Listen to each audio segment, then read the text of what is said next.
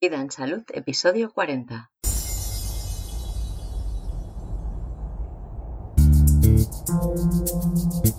Aclarando conceptos sobre alimentación.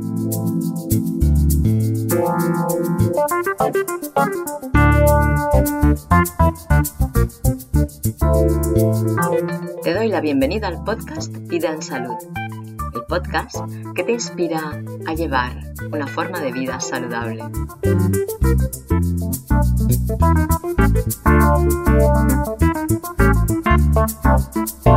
Esta propuesta es mi iniciativa y yo soy Diana Valeria.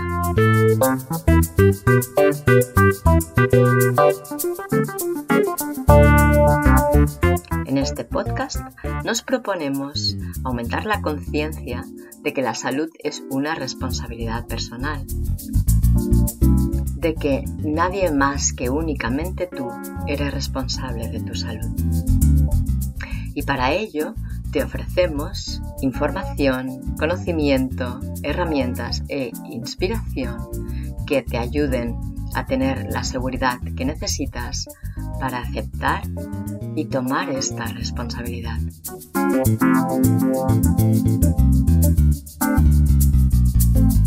Entendemos la salud desde un punto de vista muy amplio y abordamos temas de aspectos que afectan a la vida y que demasiadas pocas veces se vinculan con la salud, aunque están muy relacionados con ello.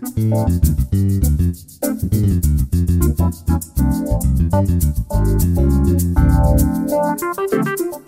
Ayer por fin hice la presentación de mi proyecto en un vídeo en directo en mi canal de YouTube.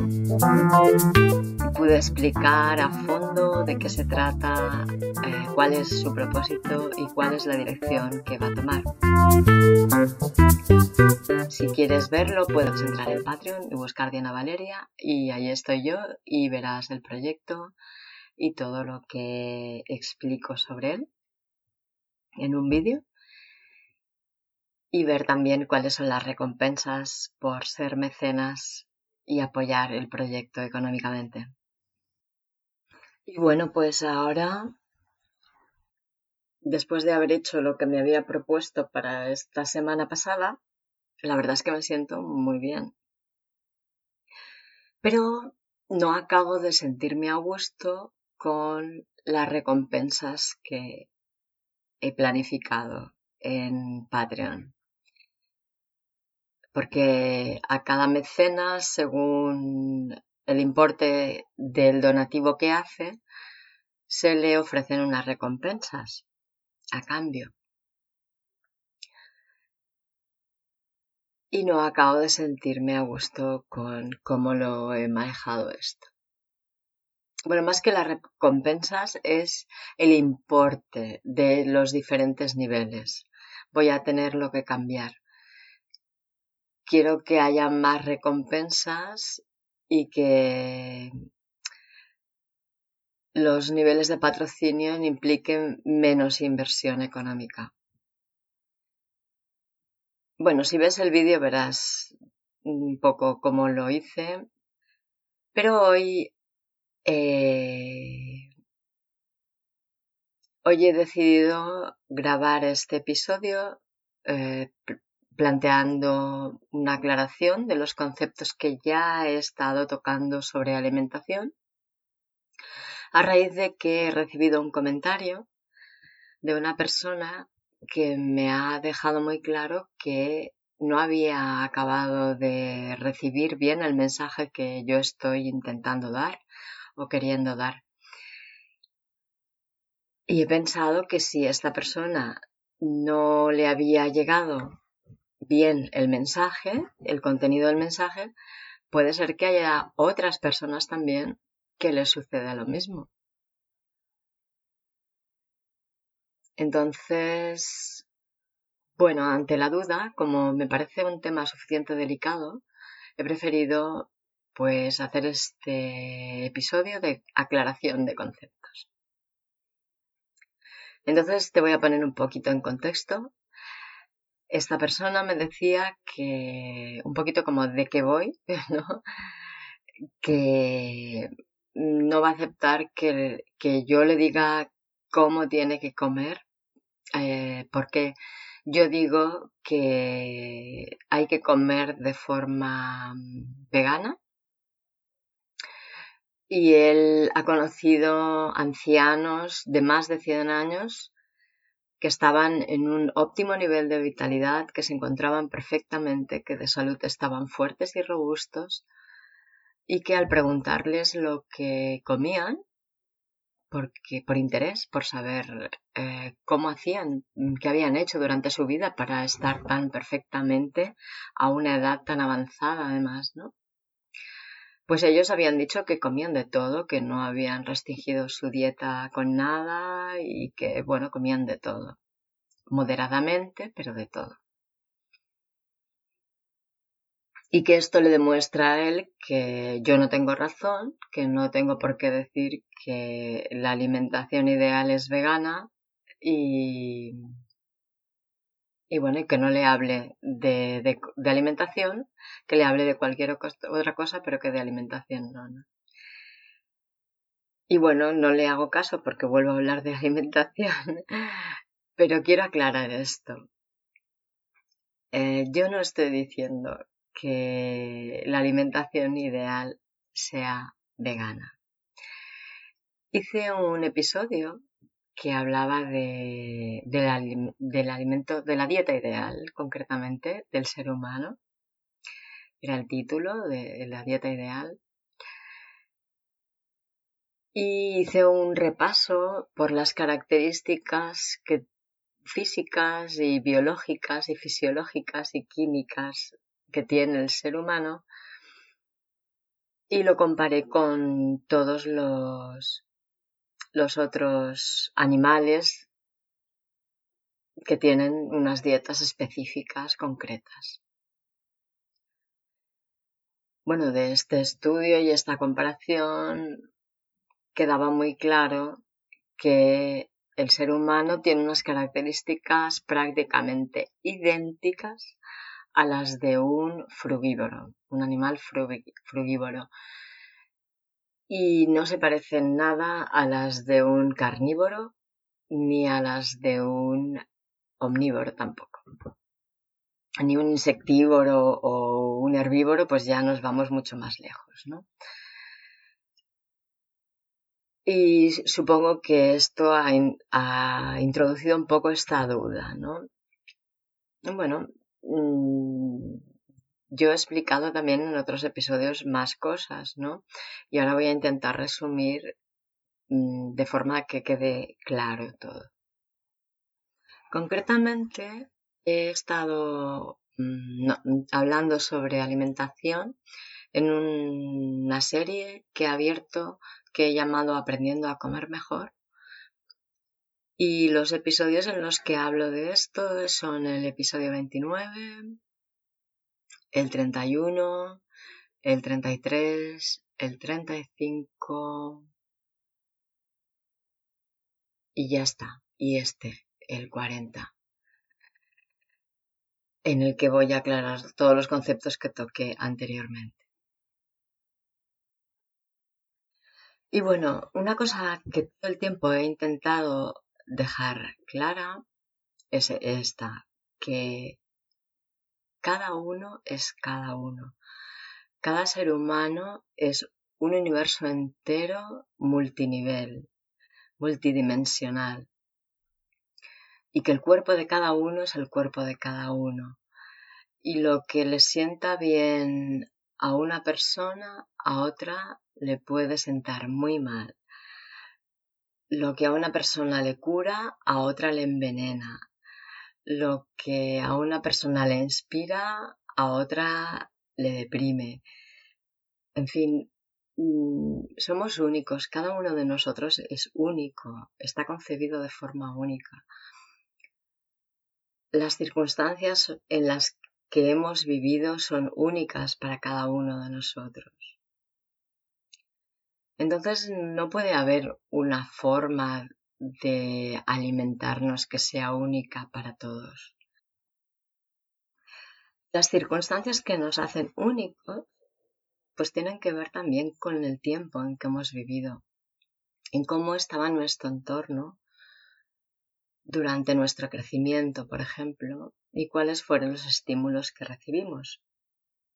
Que eso es lo que ha conformado, pues, eh, quiénes somos y cómo estamos. Y a nivel físico, hay algunos detalles que son definitivos, ¿no?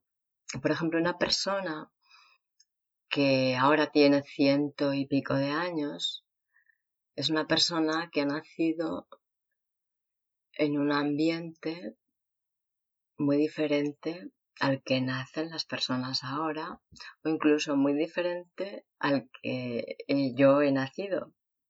Yo he nacido en los años 60, a principios de los 60,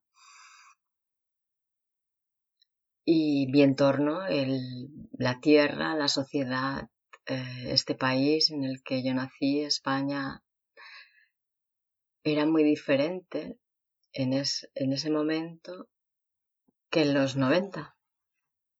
O sea, que en los 900, que en el año 900. Y que en los 90 y que ahora en los 2000.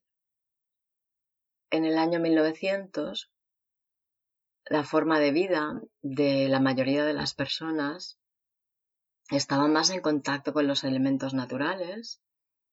Su alimentación, por más que fuera variada y comieran de todo, y comieran carne, y comieran lo que fuera, todo, de todo, ¿no? Lo que se puede comer, fueran altamente omnívoros.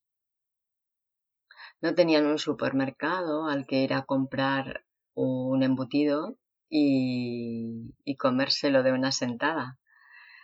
Tenían los embutidos que podían sacar de un cerdo que habían matado y hacían una matanza al año y lo compartían toda la familia. Y esos embutidos tenían que durar todo el año. Era algo más complejo. Entonces los excesos en ese tiempo se daban rara vez porque no había exceso de producción, no había exceso de eso, de, oferta. Eh, de lo único que había exceso en todo caso eran de alimentos altamente naturales, de frutas que se podían recoger y comer al momento o de vegetales que se podían comer crudos. La gente tenía trabajo, no había automatismos que facilitaran el trabajo de nadie, se tenía que hacer todo manualmente no había mucho tiempo para hacer elaboraciones y seguramente se, alimentaban básicamente de cosas muy naturales, ¿no? Muy al revés que hoy en día y muy diferente a, a, cuando yo era pequeña, donde yo nací, el momento en que yo nací. La calidad del aire que respiraron estas personas era muy diferente a la que hemos respirado los que hemos nacido años después. Los agrotóxicos, los productos químicos que se ponen en los productos de la agricultura no existían.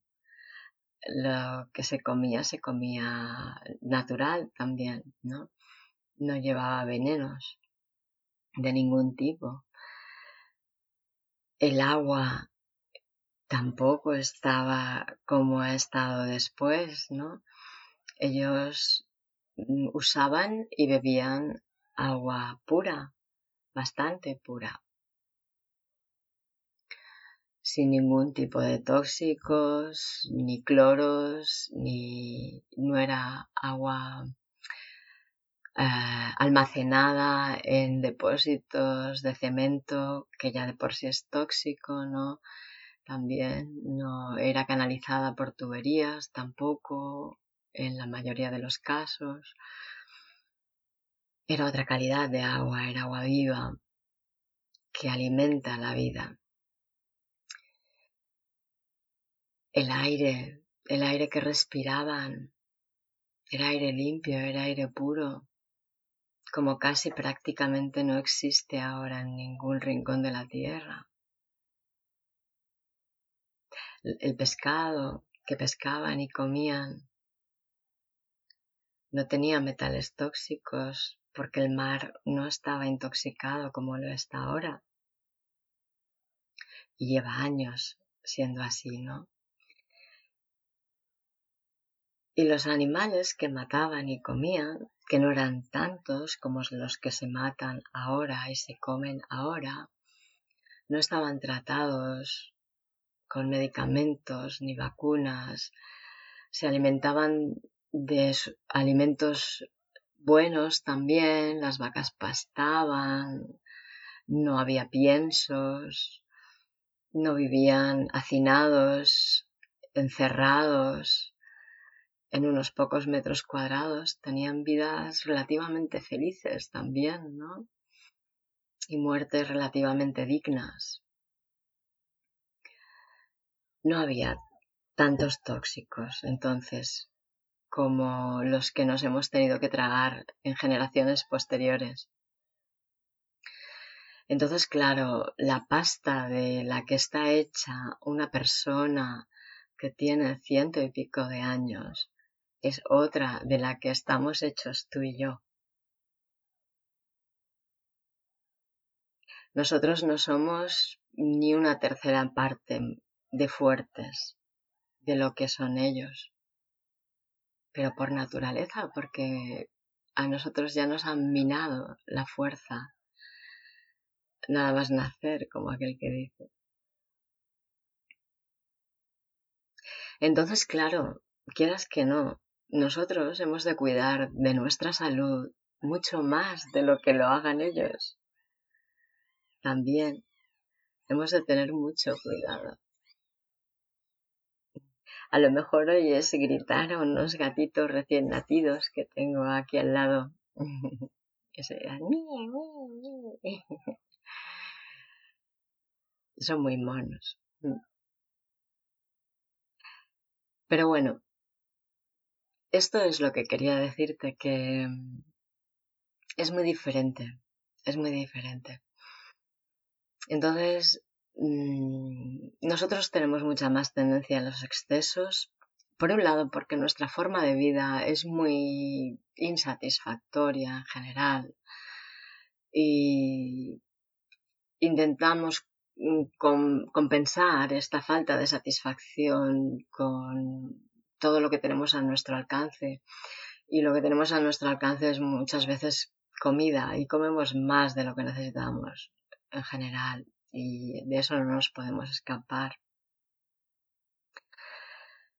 Y por otro lado, pues también está el hecho este de que tenemos muchos más tóxicos que eliminar y cuerpos mucho más débiles para gestionarlos, para depurar, para eliminar y para expulsar estos tóxicos. Entonces hemos de cuidarnos más. No hay vuelta de hoja, yo lo veo así. Si me estás escuchando, Marcos, eh, te envío un saludo por un lado.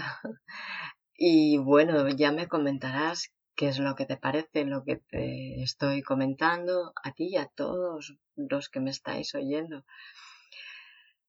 ¿Qué te parece a ti, aunque no seas Marcos? Yo creo que esto es así, por eso así lo expreso. Y me parece que es importante no perderlo de vista, tenerlo en cuenta, ¿no? Entonces, en todos estos episodios que he estado pues hablando de lo que a mí me parece que es eh, empezar el camino para intentar comer algo mejor, pues están enfocadas en esto, sobre todo, en tener en cuenta que hemos de gestionar todos los tóxicos que llevamos en el cuerpo y que hay alimentos que son más tóxicos que otros para nosotros y no para todos lo mismo. Yo conozco personas que no pueden comer semillas oleaginosas, no pueden comer almendras, nueces, avellanas, porque les dan una, como una especie de bloqueo respiratorio y se tienen que ir al hospital corriendo.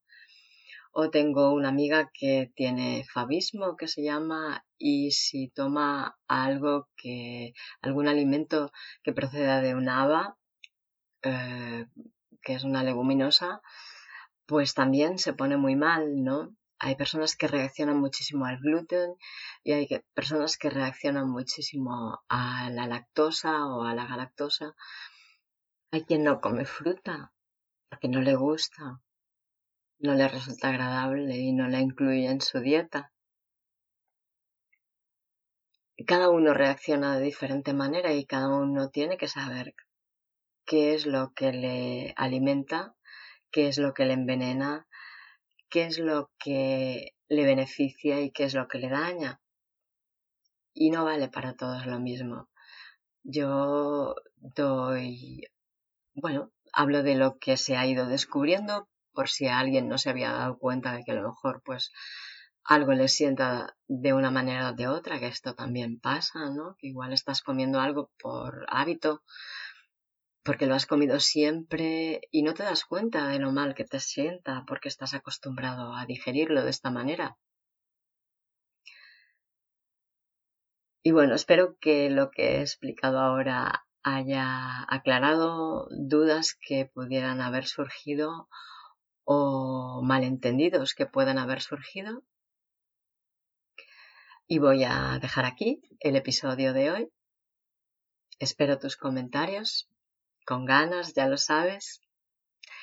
Que me digas qué te parece, si lo habías entendido así o te ha aportado algo más. En un próximo episodio ya te explicaré por qué yo no estoy recomendando una dieta vegana, pero te aseguro que no lo estoy haciendo. No estoy recomendando una dieta vegana, ni estoy diciendo que la dieta de ideal sea vegana. Yo no hago una dieta vegana, así que difícilmente la recomendaría. Y nada, en el próximo episodio abordaremos otra de aquellas temáticas que no solemos hablar, pasamos de puntillas por encima de ellas sin hacer mucho ruido, intentando no tomar mucha conciencia y que tampoco tenga mucha visibilidad, que es el cómo acompañar a alguien que está en un proceso hacia la muerte. O sea, alguien que sabe que se va a morir porque le han dado un diagnóstico terminal, por ejemplo, y que es alguien cercano a ti y tienes y quieres acompañarle. Pero bueno, es, es una situación que se hace difícil por esto precisamente porque hay poca información y está muy silenciado todo lo que tiene que ver con la muerte. Y bueno, pues aquí lo dejamos.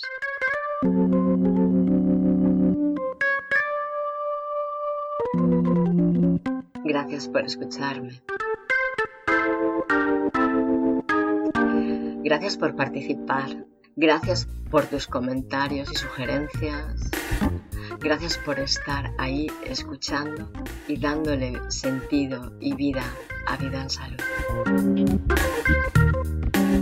Gracias también a KidFlux por la cesión de las melodías del programa, como siempre. Comparte si te ha gustado. Si tienes niños, permíteles que escuchen Vida en Salud lo que compartimos puede ser muy útil para ellos desde cualquier edad. Ayuda a que más gente llegue a escuchar el podcast. Dale likes, comentarios positivos, reseñas positivas, estrellas. ¿Te gustaría recibir un aviso en tu correo electrónico cada vez que publique un nuevo episodio? Pues suscríbete en dianavaleria.eu barra suscripción.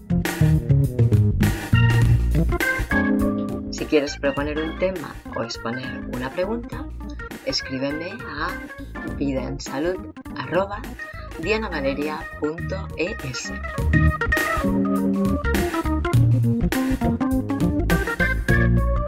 Si quieres conocer mejor de qué va el proyecto Vida en Salud, puedes acceder a patreon.com barra Diana y allí también puedes hacerte mecenas por la cantidad que quieras.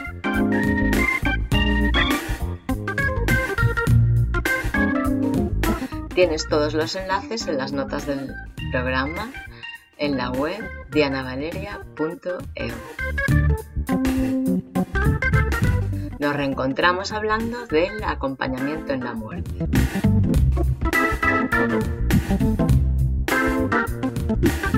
Que pases muy buenos días y excelentes noches. Hasta la próxima.